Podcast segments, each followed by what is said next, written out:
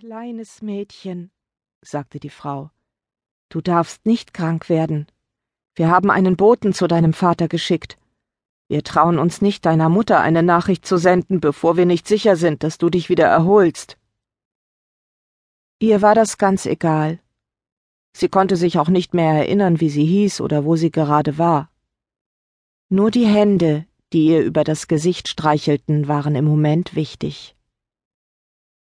Das letzte Mal, als ihr Vater zu Besuch kam, hatte sie gesehen, wie die Fahne mit dem Löwenbanner auf dem Turm gehisst wurde. Christopher hatte ihr gerade erzählt, was es damit auf sich hat. Sie war schnell vom Salzhaus weggerannt und die äußere Treppe hinunter in den Burghof gelaufen. Auf dem Weg dorthin lag ein kleiner Hügel, den sie Schweinekamm nannten. Dort stolperte sie. Vaters Pferd scheute und bäumte sich vor ihr auf. Er trug sie zurück in die Burg zu Christopher und Mutter. Schon am nächsten Tag reiste er wieder fort. Sie konnte sich nicht erinnern, wie viel Zeit seitdem vergangen war. Ihre Sehnsucht war als bitterer Schmerz zurückgeblieben und verblich langsam. Nun war nur noch ein kleiner Rest übrig. Als sie plötzlich Getrappel hörte, setzte sie sich im Bett auf. Laute Hufschläge und das Wiehern vieler Pferde im Burghof hatten sie geweckt. Das musste Vater sein.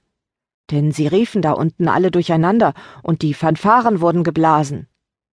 Doch die Signale sagten ihr nichts. Vielleicht war es auch nur Christopher. Im Moment wäre auch Christopher genug. Die große Frau öffnete die Tür, knickste kurz und fing an, mit einer vollkommen anderen Stimme zu sprechen. Sie plapperte in einem fort, als gelte es ihr Leben. Vater trat ins Zimmer. Er hörte ihr nicht zu, ging zum Bett und nahm Margarete mitsamt der schweren Decke in seine Arme und trug sie hinaus. Sie ist ja nur Haut und Knochen, sagte er. Was habt ihr mit ihr gemacht? Die große Frau lief hinter ihm die enge Treppe hinunter und erklärte, dass sie das einzig Richtige getan und sie gewaschen und ins Bett gesteckt hätten. Aber sie hätte keine Beulen und Flecken, es sei also nicht die Pest. Erst als Vater am Fuße der Treppe angelangt war, drehte er sich um und brachte die Frau dadurch zum Stehen und zum Schweigen. Er trug Margarete über den Burghof in das Holzhaus direkt an der Mauer. Er schloss die Tür und setzte sie auf dem Tisch ab.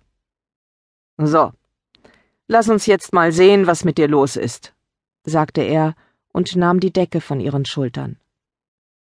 Er nahm eine ihrer Hände, drehte sie hin und her und suchte sie nach Flecken oder anderen Zeichen einer Krankheit ab.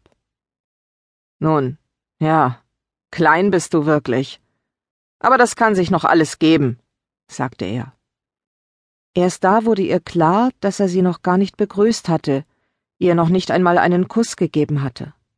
Er hatte sie behandelt wie ein Pferd, das er kaufen wollte. Die Tür ging auf. Die große Frau blieb in der Tür stehen. Danke du deinem Gott, dass sie nicht krank ist, sagte Vater mit dem Rücken zur Tür. Er wusste offenbar, wer da stand. Und hol ihre Sachen. Ich möchte auch Ingeborgs weißes Kleid sehen. Wir werden es benötigen. Aber sie ist doch so viel kleiner, wandte die Frau leise ein und schloss hinter sich die Tür. Margarete wusste das. Es war ihr größter Fehler. Sie war klein und dunkelhaarig. Vater liebte Ingeborg, die ihm so ähnlich sah. Ingeborg war hochgewachsen, üppig und stattlich. Als Ingeborg sechs Jahre alt war, konnte sie schon mit den Pferden umgehen, sie benutzte ihre Sporen, ihre Peitsche und vor allem ihren starken Willen. Margarete traute sich nicht allein zu reiten. Wenn sie reiste, saß sie entweder zusammen mit einer der Frauen im Sattel oder in einem Wagen, der langsam durch die Landschaft schaukelte. Vater nahm ihre andere Hand und öffnete sie mit seinen langen rauen Fingern. Wie konntest du nur so klein und fein werden?